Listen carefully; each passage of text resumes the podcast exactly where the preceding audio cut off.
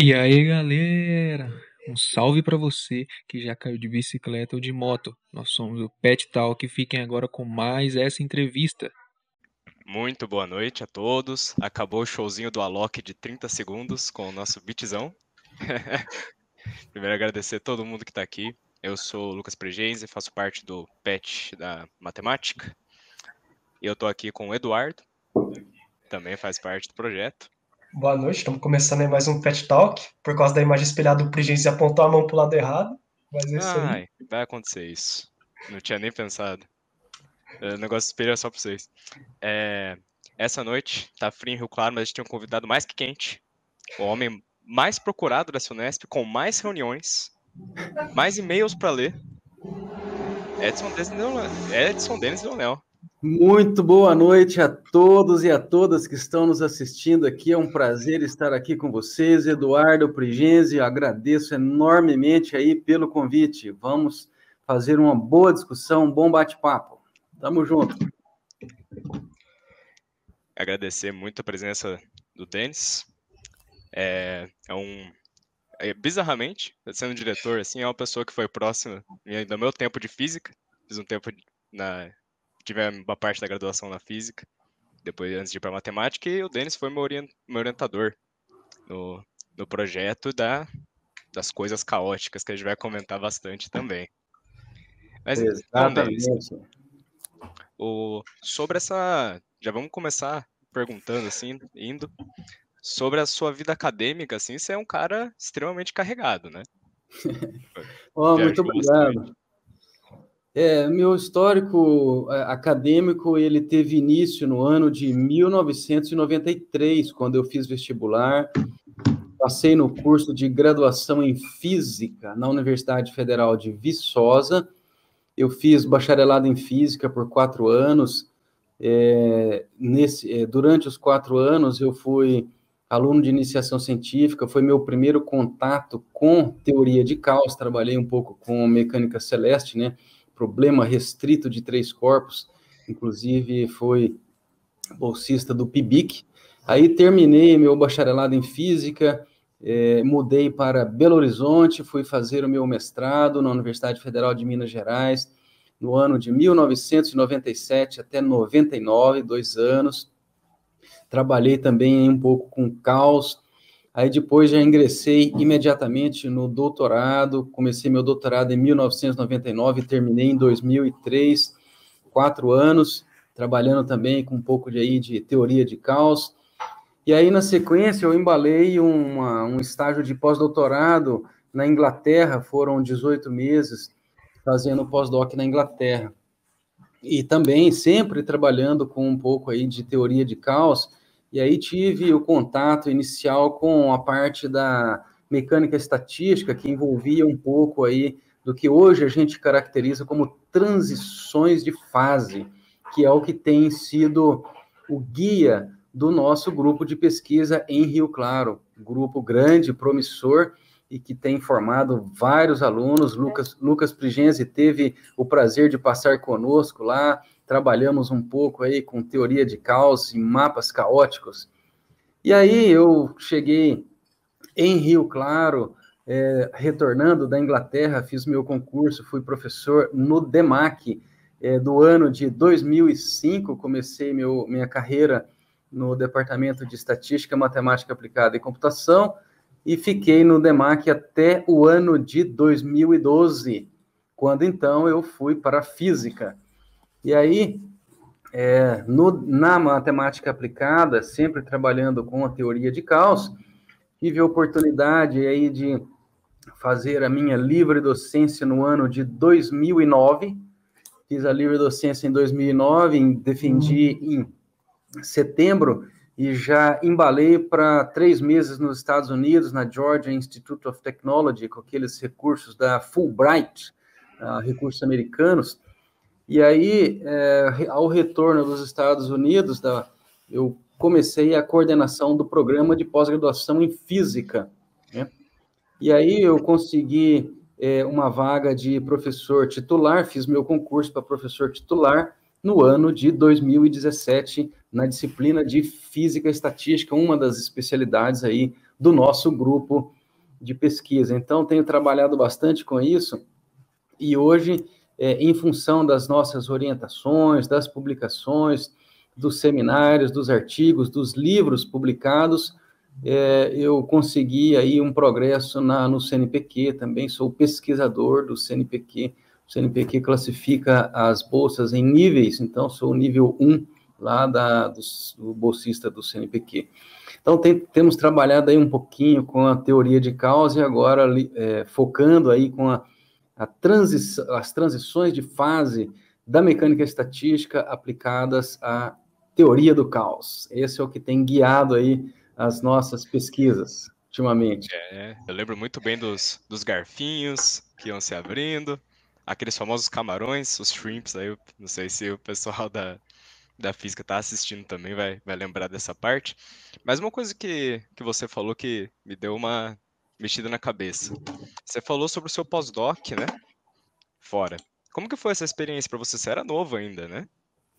Ah, sim. Eu, eu, eu saí do Brasil em é, agosto do ano de 2003 e eu fiquei na Inglaterra, na cidade de Lancaster, fica ao noroeste da Inglaterra, perto de Liverpool, mais ou menos uns 80 quilômetros de Liverpool, uma cidade pacata, é, a grande Lancaster deve ter aí da ordem de, entre hoje, entre 1 e 2 milhões de, de habitantes, então uma cidade relativamente tranquila comparado com Londres, por exemplo, e aí eu tive a oportunidade de passar 18 meses no departamento de física da Universidade de Lancaster, e aí consegui é, ter progresso significativo no entendimento e descrição das teorias de escala que envolvem a maioria dos fenômenos difusivos em caos, em teoria de caos. Então, foi uma experiência muito boa, ela me, me trouxe maturidade é, do ponto de vista de comunicação em idioma estrangeiro, é, em apresentar seminários em outra em outro idioma que não o nosso, né? Então foi uma experiência formidável, muito boa mesmo, e acabou me guiando como o pesquisador que eu sou hoje. Então, sou muito grato aí a, a essa oportunidade que o CNPq me deu na época de passar essa temporada é, em Lancaster. É, voltou com um sotaque bonito, né? Não pode esquecer dessa parte. Pegou o inglês mais charmoso. sotaque britânico? É, temos que admitir que é bonito. é, nessa área de caos, o, eu, eu, imagino que seja uma área que esteja em alta em níveis transcendentais por causa da, da pandemia, né? Você tem alguma alguma noção sobre essas relações do que do que está sendo desenvolvido para isso? É, a teoria do caos, ela teve assim, é, ela já passou pelo pico de produção científica, no sentido de procura pela comunidade científica. Isso aconteceu aí na década de 80, na década de 90, quando os computadores tiveram oportunidade de serem mais velozes, né, com o desenvolvimento dos computadores velozes. Então, muitas simulações de larga escala que identificam perda de previsibilidade de condições iniciais puderam ser feitas. Hoje, muito se entende da teoria de caos, tanto do caos dissipativo quanto do caos hamiltoniano, aquele que você tem a conservação de energia. Mas hoje, as relações com a pandemia, elas envolvem mais, eu diria, a teoria de sistemas complexos. E caos, muitas vezes, aparece em sistemas complexos.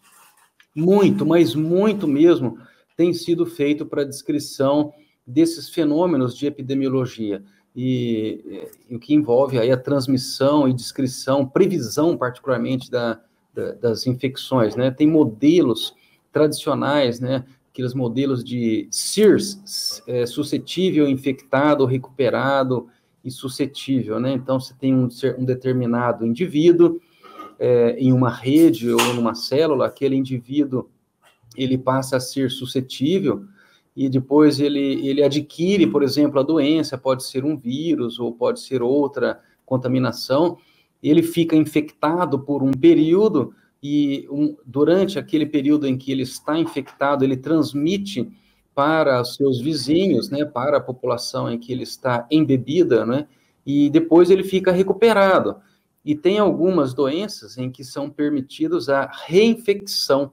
É o caso, por exemplo, é, do próprio Covid, né, agora, que você pode, a pessoa pode ficar reinfectada, mas, por exemplo, no caso da dengue, a dengue, uma vez o indivíduo recuperado, ele não se reinfecta com o mesmo sorotipo.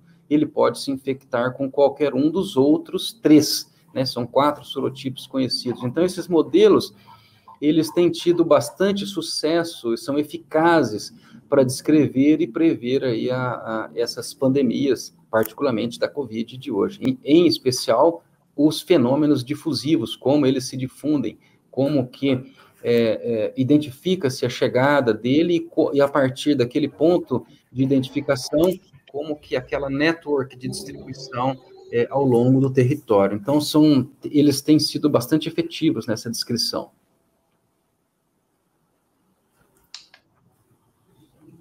Bom, a gente viu que você tinha, inclusive, é, uma orientação científica nesse sentido de modelagem para epidemia de dengue, né? Por via de autômato celular. É, tem alguma coisa a ver com isso? É exatamente a mesma coisa? Ou... Tem sim. É, é, essa, esse modelo foi bastante interessante e nós tivemos no Brasil é, uma infecção muito grave, uma epidemia muito grave de dengue no ano de 2008. Ah, e, e, o Rio de Janeiro foi, foi crítico no Rio de Janeiro nesse, nesse período. Em Rio Claro não foi diferente, nós tivemos uma infecção muito grande em Rio Claro. Então, o que acontece é o seguinte: a gente nós conseguimos utilizar um autômato celular e a descrição dele é muito simples. Ele foi feito numa rede quadrada. O que é uma rede quadrada? Para explicar um pouco para os nossos ouvintes, imagine que você esteja vendo de cima é, um determinado bairro. Então, cada lote ou casa daquele bairro é um, um, um, uma célula de uma rede quadrada. Então, cada uma daquelas células ela, ela tem a presença de pessoas e existe supostamente uma densidade de mosquitos que podem transmitir a doença. Hoje a gente sabe, né, que o, mosquito que transmite a doença não é o macho, isso sim a fêmea, porque ela precisa da proteína que o sangue oferece para desenvolver os ovos dela, né? Então ela, o que, que ela faz? Ela, se ela estiver infectada, ela vem pegar a proteína, chupar o sangue e no que ela chupa o sangue, ela transmite a doença para é, a pessoa, e, e, e aí a, aquele mosquito, ele pode voar. Então ele voa ou para um vizinho, uma casa do lado, a casa pode estar em frente, atrás, ou qualquer um dos lados, ou eventualmente ele pode fazer um voo um pouco mais distante, se ele atravessa, por exemplo, um muro ou uma cerca e acaba pegando uma corrente de ar. Então, ele não infecta o primeiro vizinho, mas ele pode infectar o segundo ou terceiro vizinho e assim por diante. E nós utilizamos nessa descrição uma estatística chamada de voos de Levi. Esses voos de Levi, eles é, são, acabam tendo uma, é, uma distribuição um pouco mais efetiva do que aquela que afeta apenas os primeiros vizinhos. E ela, o voo de Levi, ele pode sair de um determinado sítio e infectar uma pessoa que está num sítio em um bairro completamente diferente. Aí você se pergunta, mas como que o mosquito vai fazer um voo tão grande assim?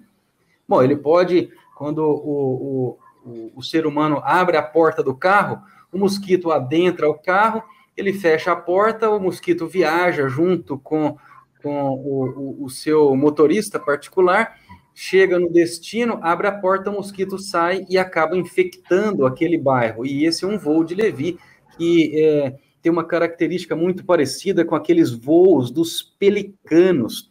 Então, o pelicano faz um voo distante, pousa, faz ali pequenos voos locais, depois ele alça voo, faz um voo distante, pousa, e nós tivemos um sucesso muito grande na descrição desse fenômeno, utilizando esse modelo de autômato celular.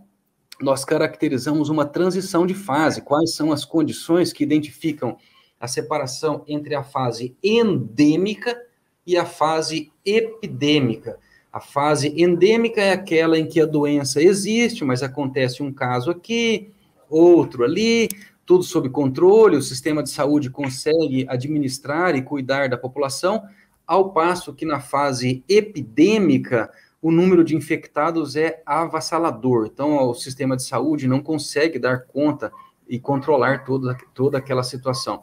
Então, esse modelo foi feito por um, um aluno nosso, Tiago Botari, ele fez física aqui na Unesp, em Rio Claro, e nós conseguimos é, descrever esse fenômeno, publicamos um artigo bem bonitinho, o Eduardo comentou, foi um Physical Review E, e que ele é relativamente bem citado e aceito na comunidade internacional. É um resultado belíssimo é, do nosso grupo de pesquisa que fala, a, que aplica a teoria de sistemas complexos, abordando essa questão da transição de fase. É, é extremamente interessante, né? Ver que é, essas pesquisas que aconteceram tanto tempo atrás, elas provavelmente estão sendo utilizadas até hoje, né?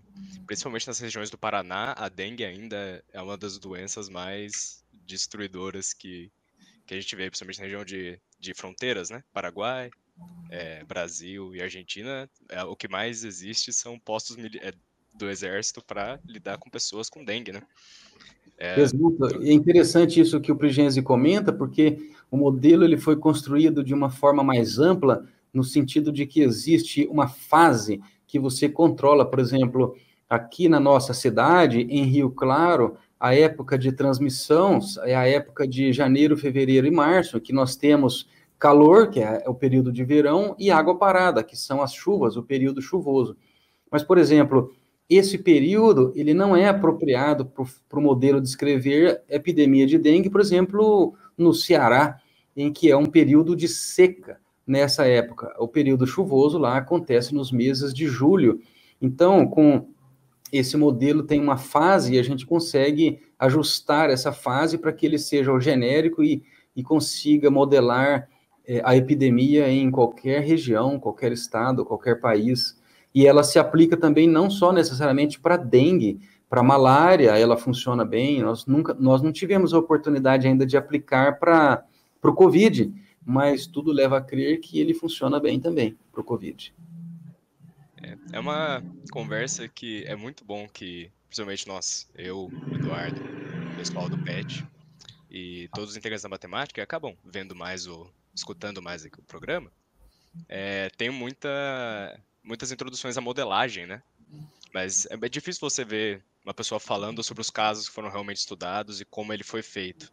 E a pessoa vê que, fazendo uma iniciação científica, talvez ela tenha que pensar que existe o delivery de dengue de, de, de Uber de mosquito. Mas. é. E o interessante desse, dessa teoria, que o Genzi comenta, da aplicação, é que existe a possibilidade da universidade interagir com o sistema público de saúde, particularmente a vigilância epidemiológica, que muitas vezes detém o registro de dados é, das pessoas que são infectadas, né? E aí você consegue fazer uma distribuição espacial, o que é belíssimo, um resultado maravilhoso. Dá para fazer uma previsão que ajuda a, a, a, a Secretaria de Saúde a cuidar melhor da população. Com certeza, a relação ciência-sociedade, creio que seja uma das mais importantes, talvez extremamente má, má compreendida, né? né? Principalmente até na, na própria academia, uma coisa que precisa, precisa sempre ser enfatizada. Mas na academia você assumiu agora o grande posto de diretor, né? Como que está sendo isso para você, Denis? Sim, sim. Ah, ah, o posto de diretor ele foi assumido em parceria com a professora Elires, que é tutora do, do PET agora, é, e ela é, está comigo aí desde o dia 1 de fevereiro de 2021, e nós vamos ficar juntos aí até dia 31 de janeiro do ano de 2025.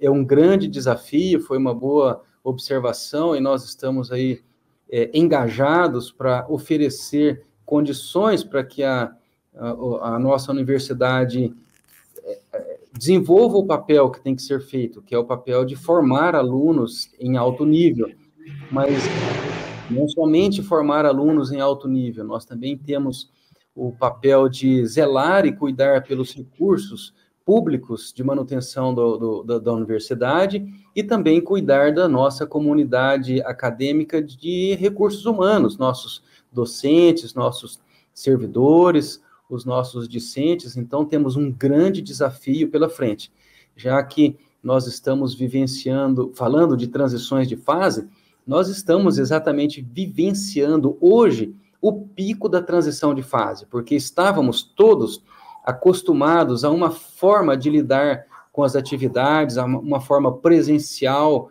muito acelerada, e agora estamos, fomos forçados ao distanciamento social, todos agora trabalhando em home office. Um exemplo, nós estamos conversando agora, todos estão nos assistindo e cada um está na sua casa mantendo a questão do distanciamento social.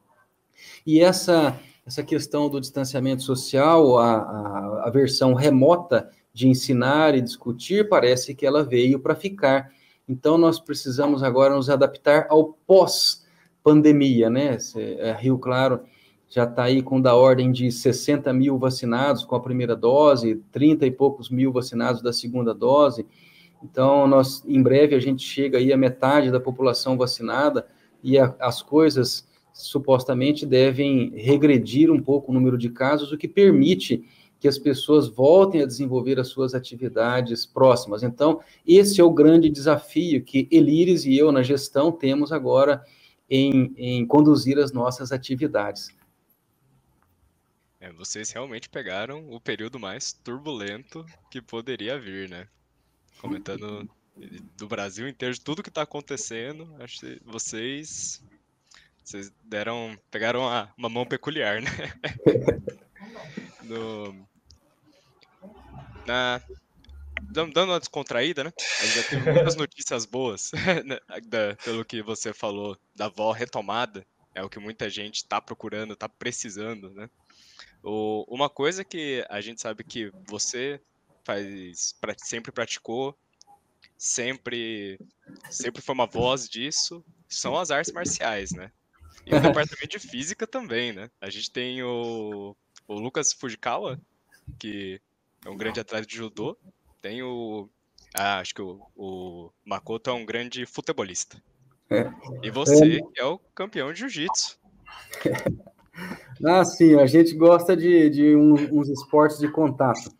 Ah, sim, o professor Lucas Fujikawa no judô, o professor Makoto Yoshida também joga futebol, mas um, um, detalhe importante do professor Makoto Yoshida, ele é faixa verde de judô, ele não conta, mas ele lutou judô também. E eu gosto de, de, de esportes, de, de, artes marciais também. No, no judô, meus skills eles foram é, interrompidos na faixa marrom, mas no jiu-jitsu eu, eu consegui passar da faixa. Hoje eu treino na faixa preta, até trouxe aqui para vocês verem, está aqui minha faixinha preta de jiu-jitsu e a gente compete na, na equipe Afonso Team. Afonso Team, ela é de Corumbataí e o ano passado nós tivemos a oportunidade de disputar o Campeonato Brasileiro e está aqui para vocês verem a minha medalha de campeão brasileiro na, na minha categoria. Então que não é pequena é, e brilha muito. É, eu gosto, eu gosto sim de, de praticar aí um pouco de esportes. Trouxe aqui também meu kimono, para vocês verem meu kimono. Meu kimono tem aqui o emblema do, da, da equipe, ó. Tem um cachorrão aqui. Esse cachorro aqui é um Doberman, tá vendo? Ó? E, e, a gente treinava na Unesp. Nós temos uma equipe que treinava na Unesp, é, no departamento de educação física, na sala de luta. Só que agora, com a, a, chegada da pandemia, nós não podemos treinar mais. É um esporte que exige contato. E como nós temos aí a questão do distanciamento social, esse esporte ele ficou, é, em, ficou no buffer. Estamos aguardando aí que as condições sanitárias permitam o retorno. Então, é, é, é o, o, o jiu-jitsu ele mantém o corpo em forma e não somente o corpo, ele mantém também a mente em equilíbrio, a mente em forma. É uma, é uma, uma excelente prática, excelente prática. E o professor Ricardo Palpites, é, do Departamento de Física, também treina jiu-jitsu. Professor Ricardo Palpites, faixa marrom de jiu-jitsu. Eu realmente não esperava essa. Bom, eu tinha visto Fala esse por... Doberman no, no, no, logo e me veio uma pergunta aqui que eu lembro que até chegaram a comentar, oh, pergunta isso. Você tem algum tipo de animal de estimação, Denis? Tenho, tenho, tenho sim. Eu tenho um, uma, uma cachorrinha, é, é a Estrela, é uma labradora. Vou tentar mostrar aqui para vocês, ó. É a minha labradora. Ela está comigo já tem muitos anos, ela agora está com um cavanhaquinho branco, ela está fazendo, fez 11 anos, e ela é minha parceira aqui diária, gosta de fazer caminhadas, todos os dias a gente caminha, e o caminhar dela é legal, a gente consegue fazer caminhadas de 9 a 10 quilômetros, ela é uma boa parceira de caminhada. É um... O cachorro tá melhor que muita gente, muita gente da minha idade. Te falar a verdade que eu tenho um cachorro lá em Rio Claro também, na casa da minha mãe. Ele não é tomou parceiro de caminhada assim, não. Tem vez de estar tá levando ele na coleira. Ele é um Shih Tzu, né? Shih Tzu caminha menos por natureza mesmo, porque eles têm as glândulas um pouco é, menorzinha. Só que a gente tá andando assim, ele vê um cantinho lá numa graminha, ele já deita lá e fica lá. Você fica com a coleira, você puxa, ele não vem. Você tem que carregar ele no colo, ele fica bravo, você carrega ele no colo, porque ele é tipo de cachorro rabugento, então horrível caminhar com ele. Os o projeto de. Oh, perdão, Denis. É claro, não, os animais de estimação, eles são importantes, assim, digo, é, eles percebem quando o dono não está é, num dia muito legal, se o dono está meio tristinho, está ansioso, eles conseguem perceber esses detalhes. E eles se aproximam, e com a aproximação deles, eles acabam retirando essa ansiedade, eles tiram a tristeza. É uma boa. Eu gosto de ter animal de estimação, me faz muito bem. É, eu peguei um gatinho agora, bem recentemente, duas semaninhas. Ele não tá me dando muito, Denis. Eu não sei se se aplica a todos os pets, não. ele tá. Ele derrubou prato de comida aqui hoje já, já virou lixo. Ele, é um terroristinha. Como ele se chama? É Ivan. Ivan. Ivan, um gatinho siamês. Tive, ah, eu, tive que, eu, tive até que, me isolar aqui, criar um, uma bolha para ele não destruir o, o cenáriozinho aqui, que algo ele ia fazer. E o seu Shih Tzu, é como se chama o Shih Tzu? O nome dele é Fred. Fred? Fred. Ah, mas, cara, é um animal de é assim mesmo. Eles fazem arte, eles fazem sofá, eles sujam a casa. Você tem que saber ter paciência, né? Você Sim. não pode esperar que uma coisa vai ser só alegria na sua vida, mas a maior parte do tempo é. Então. Eu, eu é, falo isso porque. Tipo... tudo de errado, sobe no seu colo e você tá amando ele falando com voz fina. Não tem como. É, é como não sou sempre. Como não sou só eu em casa, eu sou mais calminho lá, então, tipo, o pessoal vê ele sujando alguma coisa já fica de modo cachorro, fica o dia inteiro sem falar com ele. Eu já dou risada ali, pego ele e vou brincar, não tem como. É, sim, muito bom, muito bom. O projeto de jiu-jitsu vai continuar depois da pandemia? Ele vai. Ele, ele é um projeto que teve recursos, ele, ele entrou naquele, naquelas atividades é, do núcleo de movimento é, de, da saúde, né, é, é proposto pela Unesp, inclusive foi é, contemplado com recursos do Banco Santander, que permitiu a aquisição de vários kimonos né, para os alunos e para a comunidade participar. Ocorre agora que com a questão do distanciamento, essa atividade não pode acontecer, mas o projeto ele é registrado como uma atividade de extensão universitária e ela atende a, a comunidade de servidores docentes, não docentes, discentes, e para que atenda a, a questão da extensão universitária, ela atende também a comunidade ao entorno da universidade. Então, é, moradores próximos, é, jovens, senhores, meninas, garotos, todos podem é, é, praticar essa, essa atividade. É, é, é muito bom o, principalmente ouvir do, do diretor falar a importância de, dos movimentos de extensão, não só para os alunos, mas com a população que estão em, é, próximas à, à, universidade. Principalmente que as Unesp elas são posicionadas em locais estratégicos para que haja esse avanço, né? Para que a ciência chegue até as populações de margem, o esporte chegue. E a Unesp, claro, sempre foi um, teve um bom índice dessa, dessas atividades. Exatamente. É legal que isso continuar, continuará pelo, com o jiu-jitsu. É um projeto que eu não conhecia. Eu, é igual a gente conversou antes. A gente sempre escutava do Kung Fu e da Yoga. Kung Fu e Yoga não sabia do jiu-jitsu. É, ele foi implementado, ele foi implementado é, pela nossa equipe no ano de 2019. Eu tenho conhecimento de que existia um grupo que treinava jiu-jitsu an antes disso, né? Antes desse, desse período. E aí ele, ele foi é, é, realizado com sucesso no ano de 2019, começou bem forte no ano de 2020, mas em março de 2020 as atividades precisaram ser suspensas. Então, ele vai voltar a acontecer no momento oportuno. Muito bom. O, uma coisa que a gente estava até conversando sobre, que eu acho muito interessante saber a sua opinião, é sobre a universidade em si. O que você vê para o futuro dela? O que você acha que sobre a própria a relação da universidade com o mundo, a relação da, da universidade com a população, igual você falou. Agora, mas qual você acha que é, são os próximos passos para isso? Bom, a universidade ela sempre teve um papel fundamental no desenvolvimento da humanidade e hoje não é diferente. Então, todas as, as grandes transformações elas acabaram passando também pela universidade. E eu vejo hoje que nós estamos passando por uma grande transformação. É, eu tenho um, uma, uma, memória de quando eu cheguei na universidade aqui é, em Rio Claro. Eu entrei na universidade no ano de 2005 e de lá até o período que nós estamos hoje, eu vejo que a universidade ela sofreu uma transformação muito grande, mas muito mesmo, no sentido de ela, ela, ela, ela, o, o volume de computadores que a, que a universidade recebeu para que pudesse é, desenvolver essas atividades. Foi, foi muito grande, e, e, hoje em dia isso não vai ser diferente, quer dizer, a, a questão da informatização era a palavra que eu estava tentando é, trazer aqui agora, e a partir agora dessa, do término da pandemia, a, a questão da informatização ela vai ser fundamental para o andamento das atividades.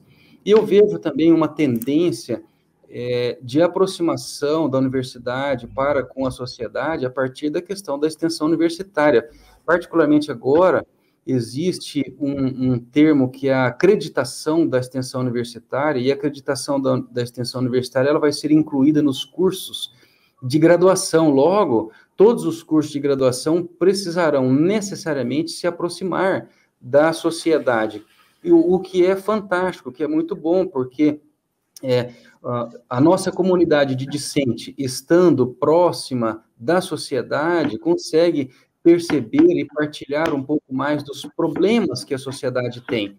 E eu vejo também que existe uma, uma, uma tendência muito grande da questão da inovação é, tecnológica na aproximação também com a, com a sociedade. Então, a universidade marca definitivamente grandes mudanças na sociedade. E eu acho que a universidade vai contribuir muito para os próximos anos, nesse novo formato de, de ensino, de formação de recursos humanos, de aproximação com a sociedade, em, em termos da extensão e da inovação é, tecnológica.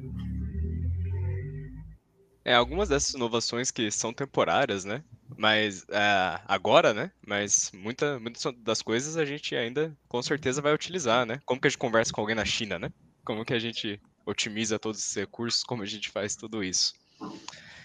É, uma lembrança que eu tenho muito forte sua é você parando de moto no departamento.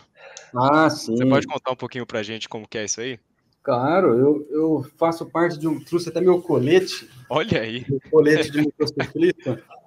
faço parte aqui de um grupo de motociclistas que é a Irmandade Estradeira. Então, nós temos um colete, é, tem, tá vendo as duas, as, as duas águias, né? E tem meu nome, Rio Claro. Então, eu gosto bastante de moto, e moto dá a liberdade, né? De, e ela também é muito boa para você curtir o vento, desestressar, sentir-se vivo, né? Então, gosto muito de motocicleta.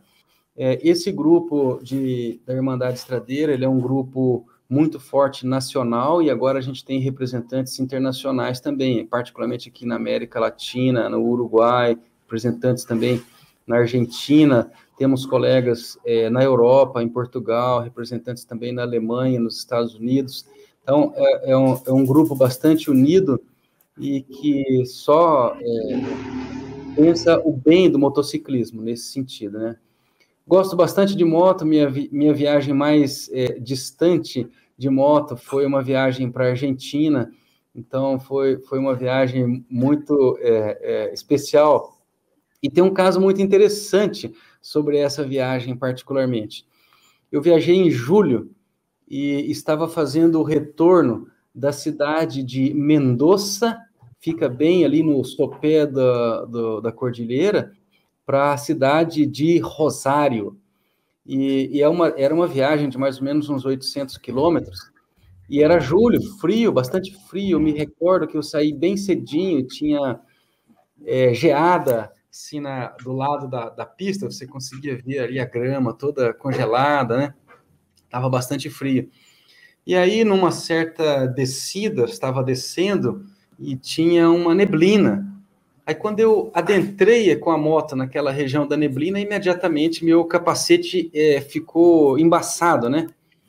Daí eu passei o dedo da luva para limpar e aí ele estava duro, estava duro. Eu pensei, bom, o que, que é, né? E aí caiu uma, uma, uma película. Eu falei, mas. E imediatamente embaçou de novo. Aí que eu me dei conta que a temperatura estava abaixo de zero e eu passando naquela região da neblina, neblina é essencialmente é, umidade. Então, é, meu colete, esse aqui particularmente, ele ficou com uma capa de gelo, uma capinha de gelo é, formado a partir da baixa temperatura e dessa, dessa umidade. Foi o exemplo mais é, é, forte que eu tenho aí de, das viagens longas de motocicleta. Nossa, mas é, quando você falou longa, eu não estava esperando 800 quilômetros. Nossa senhora, é muito quilômetro na neve.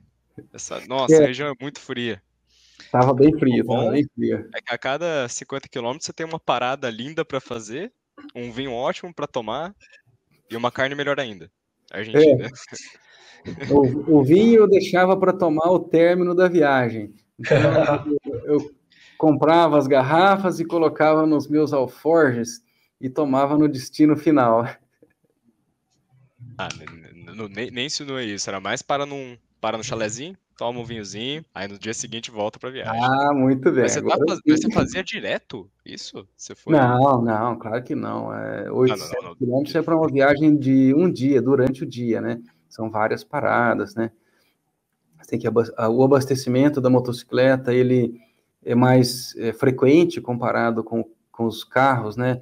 O tanque dela é menor, então precisa se abastecer mais vezes então, a cada 100, 150 quilômetros, sempre havia uma pequena parada. É, eu mesmo lembro que a viagem mais longa que eu fiz de moto foi tipo. Eu nem era, eu nem tava pilotando a moto, que na época eu não pilotava. Tava mexendo também no piloto, a pandemia entrou aí e acabou comigo. Tava começando a andar. Mas foi com, com meu pai mesmo, de acho que Durandé até Mantimento, lá em Minas Gerais, que a gente foi ver um amigo nosso. E, nossa, andar de moto longa distância é legal, mas tipo, não era tanta coisa assim, mas sempre a gente dava uma paradinha, que lá em Minas é, tem bastante cachoeira, a gente sempre parava para ver em beira de estrada, então é bastante legal. Eu, eu gosto de moto, só não, não tive muita oportunidade de andar ainda depois do, do, do corrida aí em 2020. Foi a maior viagem de moto foi o, o. Desculpa, é o delay deles. O, minha maior viagem de moto foi o circuito para tirar carta de moto. Acabou ali. Tá ótimo, já é um bom começo. Ah, mas circuito para tirar carta de moto é a maior enganação que você tem. Qualquer coisa para tirar carta, na verdade, é enganação. Você vai entrar na rua, é outra coisa. Tem os caras te enganam, claro, né? Então. Ah, Rio Claro, então. Nossa, o Denis, como motoqueiro, deve sofrer demais aqui em Rio Claro. Não, é complicado. A gente sempre segue as leis de trânsito, tá tudo certo. Nossa, não é quem não segue. É, o problema é quem não segue. Rio Claro, você para na frente de uma faixa de pedestre, você tem que pensar se o cara não vai passar pela calçada ainda, né? Porque dá para contar às vezes que eu tava assim parado e o carro veio, parou e deixou eu passar. É, sempre tem que esperar todo mundo passar todo jeito. Mas ainda assim, é. Nossa, é, não sei, não vou defender todo mundo. Ainda assim tem a Unesp. Que a gente... Ainda assim, ainda assim, tem o Nesp. E só para falar, gente, tipo, quem quiser mandar pergunta no chat aí pro Denis, que estiver assistindo a live, pode mandar à vontade que a gente lê aqui e dá seguimento. Inclusive, que timing, hein? Acho, o Lucas Lopes perguntou aqui, Denis, boa noite. Andar de moto é divertido e legal. Ah, andar de moto é divertido e legal, mas deve ser perigoso, né? Já caiu de moto ou passou um perrengue? Se Denis, manda um aperto de mão virtual. Valeu, valeu, Lucas. Obrigado aí pela pergunta. Sim, eu já passei uns perrengues, sim. É, eu, eu caí um tombo de moto agora, há pouco tempo atrás, vocês não vão acreditar. eu tinha feito uma viagem para uma cidade chamada Bueno Brandão, em Minas Gerais. Então, é, havia uma pousada que ficava mais ou menos uns dois quilômetros do asfalto, e a pousada, para chegar na pousada, você tinha que pegar uma estrada de terra. Então, eram dois quilômetros de estrada de terra, lugar maravilhosamente belo, que permite boas caminhadas, contato com a natureza, muitos pássaros. Acontece que na noite daquele da, da de sábado para domingo choveu alguns milímetros acima da média para o local, e, e, como tem muito morro, muita serra, é, desceu uma enxurrada é, e acabou inundando a estrada. Bom, eu estava de moto, moto pesada, não apropriada para estrada de terra, e eu tinha que cruzar aquela poça de barro e água, né? E eu estava é, incrivelmente de primeira marcha, segurando ali a embreagem, eu devia estar a 3 ou 4 quilômetros por hora. Um caminhante fazia mais rápido do que a motocicleta. E aí foi o meu primeiro tombo de moto, Lucas, no barro. E eu ainda tenho um, um pouco daquela terra do barro é, que secou no, no, na pedaleira da moto até hoje. Foi um, um tombo praticamente parado. Por sorte, sem machucados, sem, sem perdas, assim, foi só alegria e lembranças. Nossa, eu não consigo nem imaginar a dificuldade que é moto, chuva, estrada de terra. Eu, eu pego bastante estrada de terra para viajar para os interiores de onde minha família mora e aquilo lá de carro, sem chuva já é infernal. é só planta batendo no carro, você nem sabe o que está acontecendo. De moto, então, eu não teria a mínima coragem. É bom que o visual agressivo, né, de, de motoclube já mostra que tem que ter, peito. Eu não sabia dessa, dessa parte do, do quão grande eram esses os, os motoclubes aqui no, no Brasil, igual você estava comentando. Não tinha nenhuma noção disso. É, a, nossa, a nossa distribuição geométrica é, e geográfica aqui no, no, no, Brasil é bastante grande, embora o número de membros que fazem parte aqui da Irmandade Estradeira não estejam muito grandes. A gente deve ter aí entre 300 e 400 membros ativos da Irmandade Estradeira. Se você pensar em nível de Brasil, é um número relativamente pequeno mas ela está é, geograficamente distribuída. Então, nós temos membros é, no Rio Grande do Sul, Paraná, Santa Catarina, São Paulo, é, Minas Gerais, Espírito Santo, Ceará, Brasília, Mato Grosso e uma porção de outros estados também. É bom que você vai ter casa em qualquer qualquer estrada que você decidir pegar, vai ter um hotel da Irmandade. É, você. isso é verdade. Isso que o, o, Brigenzi comenta é bem, bem, bem acertado mesmo. O, por isso que é chamado de Irmandade. Existe aí um, uma boa é, é, ajuda ao, aos irmãos que estão viajando e, e, e, acomodação é uma delas. Então é, é bem legal essa questão aí também. Eu até perguntar que, tipo, o meu irmão, ele como ele também só anda de moto, ele costuma ir em evento de motoclube, assim, de vez em quando com um amigo dele que incentiva bastante, só que eles não fazem parte de nenhum clube. Só que eu queria saber mais ou menos como é que é essa interação, tipo, às vezes você vai num evento de motoclube de outro estado, ou chega alguém de outro estado num evento que você tá, se acontece de você bater assim e ser a pessoa do mesmo clube que você? Ah, às vezes acontece sim. E, e é muito legal isso, porque além de ter o colete, ter aqueles adesivos, os brasões, muitos é, é, colegas, muitos irmãos aqui da Irmandade Estradeira e de outros motoclubes, eles também têm as bandeiras representativas, né? Então, eu tenho uma bandeira enorme que, quando eu vou nesses eventos, eu estendo a bandeira, é uma bandeira de dois metros, e, e, e é maravilhosamente bela. É, é, incrível, incrível mesmo esse, esses eventos. Eu estou vendo aqui agora, eu consegui abrir os comentários aqui no chat. Temos aí vários participantes. Cumprimento aí a Carol, o Lucas, que mandou um, um oi agora, a Laís, o Tiago, é, a professora Elires. Elires, muito bom que você esteja conosco. Vani está aqui com a gente também, o Mauro, a Josi, Tiago, o Milton Ribeiro, tudo bom, Milton? Lucas, de novo. Temos aí a Leide e o Arthur, muito bom que vocês estejam aí conosco. É, é, engraçado porque coloca o comentário da, da Lady na tela, por favor, senhor síndico. Que é exatamente o que você acabou de fazer, Denis. Eu lembro que o professor do. Eu lembro que o professor Denis, antes dessa pandemia, chegava nos dias todos os dias de manhã, falando bom dia para todos, sempre animado, igual a Eliris. Querido e querida.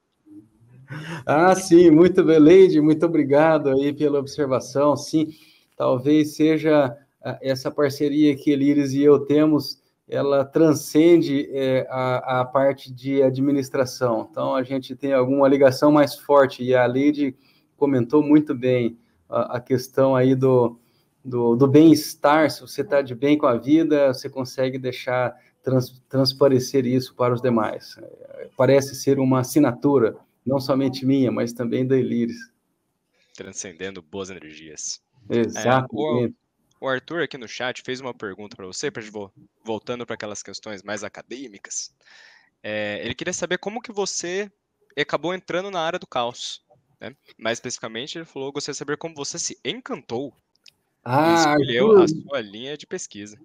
Arthur, muito obrigado aí pela pergunta. Eu, eu me, eu, assim, dois, dois pontos é, destacam o meu encantamento com essa parte da, da teoria do caos. A primeira delas é que me, é, eu, eu, eu, eu sempre quis entender essa essência que hoje é chamada de efeito borboleta. O efeito borboleta, ele diz que o bater de asas de uma borboleta aqui no Brasil pode causar um, um furacão nos Estados Unidos é, a essência desta mensagem, ela quer dizer que você tem que é chamado de perda de previsibilidade de condições iniciais. E essa perda de previsibilidade, ela é marcada por um afastamento exponencial de condições iniciais vizinhas à medida que o tempo passa. Então, eu, isso me encantava, eu, eu queria entender essa, esse observável físico, como que você fazia para caracterizar isso? Essa, eu diria que foi o meu primeiro encantamento. Enquanto eu fazia é, o meu doutorado, eu trabalhava com um modelo que tinha admitia caos, e, e na minha sala de estudos, é, eu tinha um colega que fazia doutorado também, mas ele trabalhava com a parte de sistemas complexos. E o que ele fazia, na verdade, era estudar perfis de papel rasgado. Aí você pensa, pô, mas para que, que o sujeito está estudando perfil de papel rasgado? Então, essa, esse, esse estudo de perfil de papel rasgado pode ter utilidade em várias áreas, particularmente na engenharia, quando você, você tem uma trinca que aparece no, numa parede, você pode ter aplicações na medicina, quando é, uma, um, uma pessoa trinca um determinado osso, você pode ter aplicações na dentística, quando você tem um dente trincado e, e, e muitas outras coisas. E eu olhava aquelas séries temporais do, dos, dos meus sistemas caóticos e eles eram é, muito, mas muito parecidos com as séries espaciais do meu colega que estudava fraturas. E ele são os perfis do, do papel rasgado. E ele observava muitas invariâncias de escala. E eu pensei, bom, mas se ele observa essas invariâncias de escala em papel rasgado e a série, a minha série temporal caótica tem as mesmas características dele, eu acredito que as minhas séries caóticas devem ter algo parecido com o que ele observa na universalidade.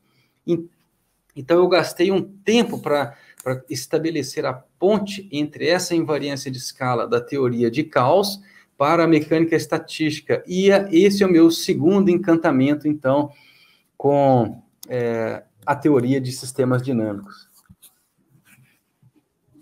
É, é muito peculiar para mim escutar você falando essas coisas, porque eu já tive alguns, algumas horas com o seu livro na época de, de iniciação. É, é estranho ouvir frases que estão escritas, sabe? Da mesma pessoa. É. Do, que estão no livro. Você escutar a pessoa contando uma coisa que você leu ela falando, sabe? É uma uhum. sensação esquisita. sensação peculiar. Eu não consegui segurar o riso em um momento na sua explicação. Não teve a ver com a sua explicação. É que apareceu um grande comentário aqui, que teve até, teve até gente falando que foi o que todo mundo queria perguntar. Boa noite a todos. Já deu um grau na moto? Bom, defina um grau. O que seria um grau? É, a partir de qualquer inclinação que a sua roda dianteira sai do chão e ah, a traseira. Não, não consigo, não, não, consigo fazer o grau na moto. É uma moto muito pesada, não consigo. É. Mas eu consigo fazer de bike, hein? Boa, boa, William, muito legal, muito legal. Não, não consegui ainda dar um grau. Quem sabe aí mais adiante eu tente um pouquinho. Nossa, mas perdão ter dado a risada no meio da explicação, tá? Explicação bonita sobre efeito borboleta, tudo, e eu comecei a rachar o bico aqui com, com o chat. É, tem uma pergunta aí também aí da Vani sobre as atividades que aconteceram no motoclube. Bom, o motoclube, na verdade, ele faz muitas coisas além do, dos encontros. Existem é, campanhas de doação de sangue, então é um projeto também que a gente consegue fazer doação de sangue. Existem formas de é, juntar é, cestas básicas, tem é, eventos, por exemplo, perto do Dia das Crianças, vários membros conseguem se reunir, juntar brinquedos e que podem é, ser oferecidos para as crianças carentes. É, perto do Natal também tem um, eventos que eh, organizam e coletam recursos, dinheiro, cestas, brinquedos para as crianças. Tem muitas outras coisas que são feitas, bem bacana. Teve uma palavrinha que você falou que me fez pensar. Você falou efeito borboleta e eu lembrei do filme Efeito Borboleta. O que você acha desse filme, Denis? Ah, muito bacana, muito bacana esse, esse filme.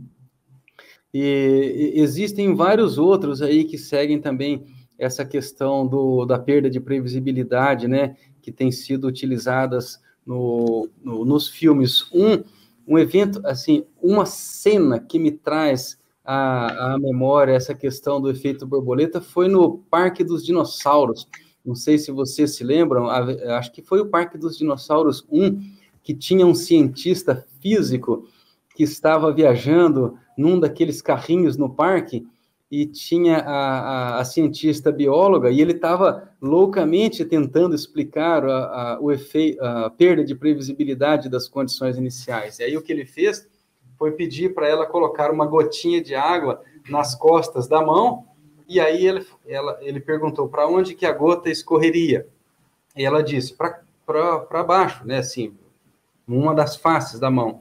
Aí ele falou: então refaz o experimento, coloque a gota no mesmo lugar e me diga para onde que ela vai. Ela vai repetir o lugar. E é, a, ocasionalmente a, as condições da mão e da gota não eram exatamente as mesmas da, das condições anteriores e a gota escorreu para um, um lugar diferente. Então é um exemplo clássico de perda de previsibilidade de condições iniciais que acontecem num filme bem bacana, seguindo o modelo do efeito borboleta, só que é, lá na Parque dos Dinossauros. Bom, é um daqueles filmes que, que mostra a idade de quem gosta. Eu, eu gosto muito desse filme. É um filme é. que. É, já, já ah, o tá Thiago está dizendo que lembra aí da cena. Valeu, Thiago. É, é um ótimo filme. Não, já pegando, já pegando nesse gancho aqui, então já queria perguntar direto que tipo de filme que o Denis gosta, qual, qual ele mais gosta, né? Livro, o que, que ele faz para se entreter. É legal saber disso. Olha, eu sou muito eclético com relação a filmes, tá? Eu assisto filmes de romance, assisto filmes de aventura, gosto também de faroeste e qualquer filme aí que, que consiga sentar e acompanhar, eu, eu tenho visto. É, vocês vão rir do filme que eu vou dizer agora, mas o meu último filme, que foi é, Missão Impossível 3. Esse foi a, o filme do, do final de semana passado. Então, foi com o, o nosso querido Tom Cruise. É um homem muito bonito, Tom Cruise. Grande galã, mini galã, inclusive. Mas eh, imaginando assim, é, você como participando de motoclube, eu imagino, eu associo imediatamente que você escuta metais extremamente pesados no seu dia a dia. O que, que, você gosta? Ah, em, ter, em, termos de canções, também sou bastante eclético com canções. mas tenho escutado bastante nos últimos dias um álbum é, bem legal do Pink Floyd, não sei se vocês já ouviram falar, é o Endless River. Esse ele é muito acústico, instrumental, com pouca, uh, pouca voz, na verdade, e, e, e, é um álbum longo, de quase uma hora, tem várias, várias músicas, então eu tenho é, escutado ele bastante nos últimos tempos, mas também sou muito eclético, escuto pagode, escuto brega, é, escuto sertaneja, num, sem restrições, românticas, toda, românticas da década de 80, 90, Pet Shop Boys, não sei se, era do tempo de vocês, Pet Shop Boys. Depois que terminar a live, vocês fa façam um Google aí, Pet Shop Boys. Ele tem um, umas canções legais aqui. Me, me, deu um pouquinho, me deu um pouquinho de medo. Pet Boys. o, é, mas é que a gente associa muito, né, essa visão agressiva, assim, imagina escutando power metal, death metal, todas essas, essas coisas cavernosas. mas o, o pagode era inesperado, Denis. Você, você deu uma bola curva aí no pessoal que... Não, não, de, de, tudo depende do, do nível de satisfação. Se você está satisfeito, contente, alegre, rola um pagode, está numa festinha, num churrasquinho, vai um pagodinho, você está é, é, lendo alguma coisa, então vai uma música mais é, calma, mais tranquila. Gosto também de músicas andinas. El Condor Passa, depois vocês procuram aí também El Condor Passa. Ele é bem instrumental, tem uma, umas, umas flautas bem bacanas. Ó, o Lucas está perguntando aí, ó, sabendo que você gosta do pagode, quem é o Denis no churrasco da matemática? Bom, o Denis no churrasco da matemática está aguardando o convite, porque ninguém me convidou ainda para o churrasco da matemática. Passando a pandemia, eu aceito os convites, tá? E a gente conversa bastante, vamos rir, jogar é, dominó, jogar baralho, estamos juntos aí no que for preciso. Esse churrasco da matemática tá virando o evento mais esperado do, durante a pandemia. Porque até então a gente já tem presença de grandes nomes confirmados. Mas o convite tá feito, por mim. A cada Opa, tal que são pelo menos três convites. Tá, tá exponencial o negócio. Vamos ter que alugar o centro inteiro. Sim. Aí, o Lopes já deu a sentença dele, tá convidado. Se o Lopes falou. Opa! Miltinho está perguntando aqui como você definiria, à luz da teoria, os jogos de capoeira. Muito bem. Bom, na verdade, eu, eu entendo que capoeira ele acaba sendo um esporte que ele, ele pode ser jogado, mas ele, ele parece também uma dança, mas é um esporte de defesa pessoal.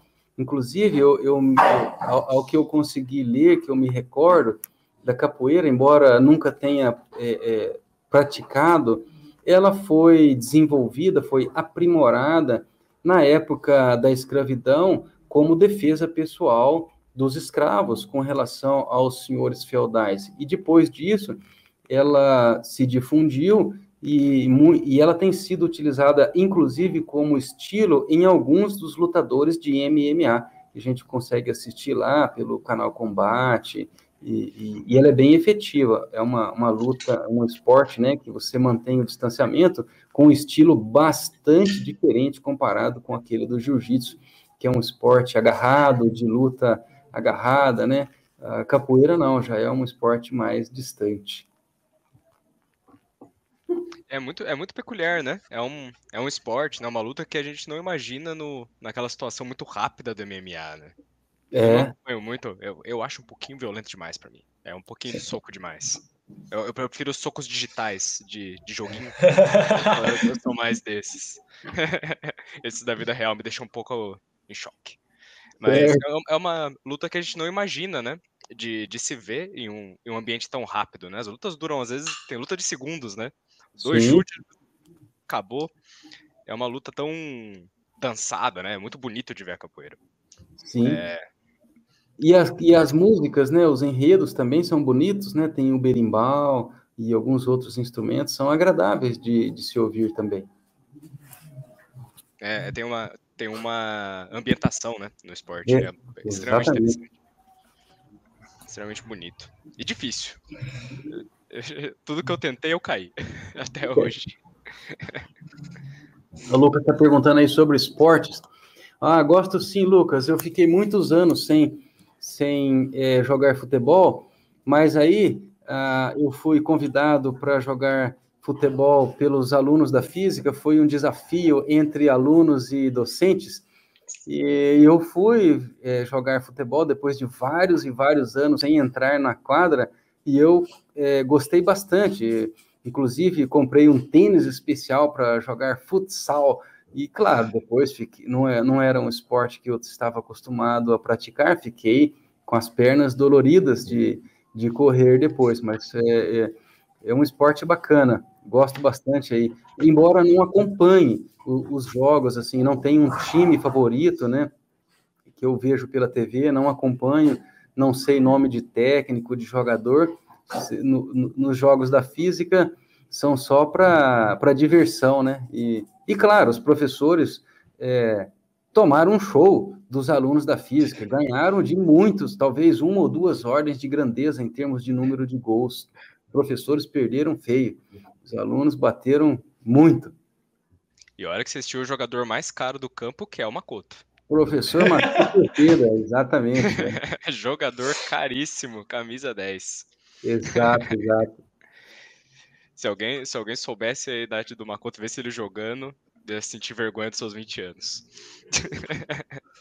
o, aí, o William comentou um negócio bacana aí, se vocês observarem. Ele fez uma contextualização muito boa, que ele falou, na época eu fazia, o mestre dizia que a música veio como uma forma de disfarçar a capoeira por causa das punições dos patrões.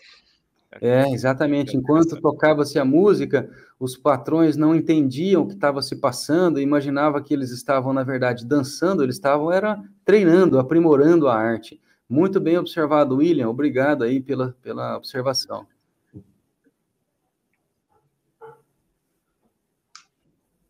Bom, nesse sentido aí, já que falaram do time dos docentes da física, a gente tem um docente da física que é bem conhecido entre a matemática, que já está aí sempre pegando as nossas aulas, que é o Livorati.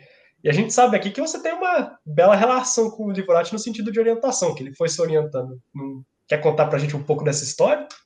Sim, claro.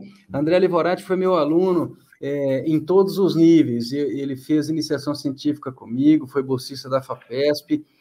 É, depois do, da iniciação científica, ele fez mestrado também, com bolsa da FAPESP. É, o bacharelado dele foi feito aqui em Rio Claro, no departamento de física, o mestrado também. Depois ele foi fazer doutorado, o doutorado dele foi na USP, eu orientei ele na USP, no departamento de física.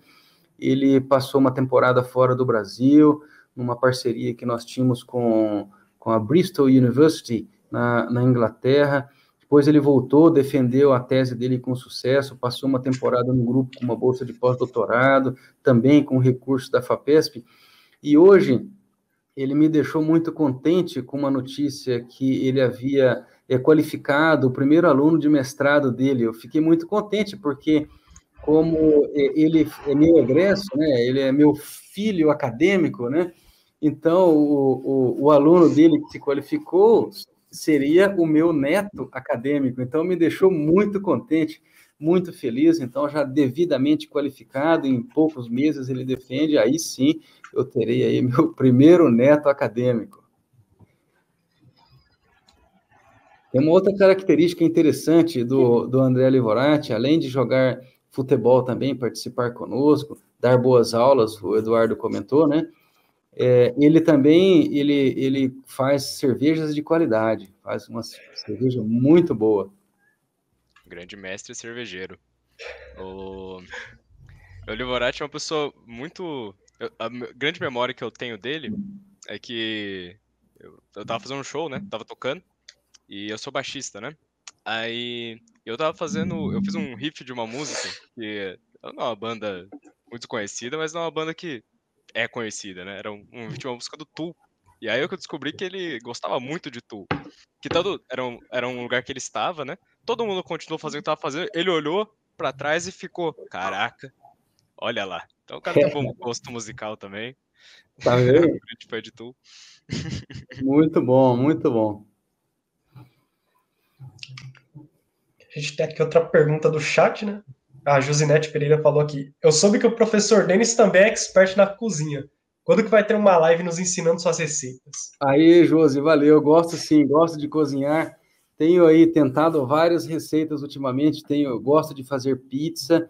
Eu começo fazendo desde a da, a massa, né, com a farinha de trigo. Espero ela crescer e depois eu, eu desenrolo ela e faço recheios variados. Então tenho tido bastante sucesso aí com as pizzas. E as minhas últimas tentativas agora tem sido aí com bastante sucesso nas tortas. Então, temos feito tortas de frango e uma porção de outras tortas. E agora também, nos últimos tempos, os bolos. Bolo é, recheado com, com cobertura de chocolate, só guloseimas muito calóricas, né? Totalmente contrárias a quem quer manter a forma aí, o shape é, oferecido pela capoeira, pelo pedal, pela jiu-jitsu. Então, os bolos aí totalmente calóricos. Aí o Lucas aí bateu uma fome aí, bateu sim, Lucas. Nesse horário já começa a dar aquela fome. O... Nossa, pior que uma tortinha bem, hein, Denis?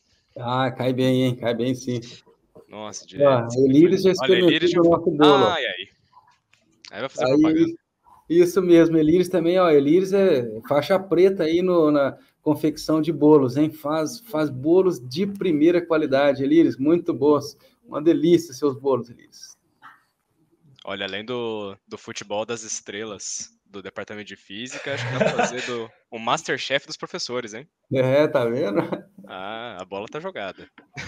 Vamos que vamos. Ah, se eu puder experimentar, para mim tá tudo certo, né? Eu fico lá na, na bancada para julgar. Inclusive, os bolos delírios eu já tive o prazer de experimentar também na, nas nossas saudosas confraternizações do PET aí. Fez bolo de tudo que é jeito, fez bolo até vegano que a gente tinha aluno na época e sensacional. Elíris nota 10. Concordo com você. Bolos top, primeira qualidade. Grandes nomes da cozinha acadêmica. Mas muito, muito legal saber das informações suas dentro. Só que eu acho que agora que que você puxou essa bola, eu acho que você puxou o pessoal para janta também, hein? Ah, sim, o sim. O pessoal que tá atrasado, eu acho que você cantou uma que não vai ter jeito. Tá todo mundo com fome. Todo, ah, deu fome todo mundo. Não, você, você criou uma, uma lombriga aí por tortas, bolos, pizzas. Tá vendo? É. É, todo mundo fazendo, quero ninguém pedindo, hein? então, você, Denis, você tem alguma consideração final para fazer? Tem algum comunicado? Bom, bom, meus queridos, eu sou muito grato de vocês terem me convidado para participar aqui. Estou muito feliz de responder as perguntas do chat. Agora vocês conhecem um pouquinho aí sobre a minha trajetória, sabem que eu tenho um doguinho de estimação, sabem que eu gosto de motocicleta curto esportes aí de contato, gosto de culinária, de futebol, só jogar, não conheço o nome de técnicos, mas eu tenho sim uma, um recado para vocês. É, é, continuem aí sempre perseverantes e persistentes nos estudos de vocês. Aproveitem o máximo que a universidade tem a oferecer e depois de formados representem muito bem o nosso instituto na sociedade é, serão, então, unespianos, e como unespianos, unespianos aí para sempre, né? Então, é, é, carreguem bem esse, esse título nas costas, façam o papel que é, vocês devem fazer na sociedade. E enquanto a gente vive o pico da transição de fase entre antes da pandemia e pós-pandemia, redobrem o cuidado, utilizem sempre aí os protocolos sanitários de distanciamento, higienização, eh, máscaras eh, enquanto estiverem em locais com mais pessoas, se forem em algum encontro, algum evento, mantenham a circulação de ar para que vocês aí mantenham a saúde e se resguardem sempre aí para não serem contaminados aí com, com o vírus. E em caso de contaminação, façam o tratamento apropriado, e fiquem bem logo, recuperem rapidinho. Muito bem dito, Denis. Acho que extremamente necessário. Questão, todas as questões sanitárias. Vamos, vamos fazer tudo certinho, pessoal. E aí todo mundo volta para nosso querido Unesp. Como Denis falou, que a gente tem que vestir camiseta mesmo. É Unesp, é poder público, é, é academia, é extensão e é futuro. Nossa grande Unesp. Absolutamente tudo. Isso mesmo, muito bem. Bom, nesse esquema acho que é bom também a gente fazer o nosso merchan aí. Se você estiver assistindo a live, né, inscrito no canal do Pet Talk ainda por se inscrever, a gente agradece, deixar o like, ativar o sininho. Eu garanto que a gente não vai encher sua caixa de e-mail. A gente tem, a gente tem uma frequência de três em três semanas aqui, então pode ficar cegado. Muito agradecido pelo professor Denis ter aceitado fazer parte, é, participar aqui hoje com a gente. A gente ficava, ficava até nervoso. Toda vez que a gente manda um e-mail para alguém de fora da matemática, a gente fica um pouquinho ansioso e na hora que veio ele aceitando, oi, realmente muito bom. Deixaram até uns recados aqui, o Milton Ribeiro falando joga em Cuphead Minecraft, ó, Cuphead vai ter série também, ó. Então, isso mesmo. Obrigado, obrigado a todo mundo. Se quiser falar alguma coisa, gente, é com você. Ah, agradecer a todo mundo que escutou. Uma hora na frente do computador. Obrigado quem estava por aí. Não é fácil. Não pra gente, hoje o papo tá indo bem. Difícil de tanta coisa para fazer, vocês tirarem esse tempo da, da vida de vocês para acompanhar o que a gente tá fazendo, é sempre gratificante. Então é isso, não se esquece de dar aquele likezinho bonitinho para ajudar no engajamento. Aquele inscrito também é legal, porque dá mais engajamento. E um comentarinho você não tem nem noção. Então, é, muito obrigado a todos que participaram. E uma boa noite para você, Denis. Boa noite a todos. Obrigado, meus queridos. Um, um bom, bom descanso aí para vocês, Eduardo, Prigenza e a todos que nos assistem aí. Continue se cuidando. Forte abraço. Você ouviu Pet Talk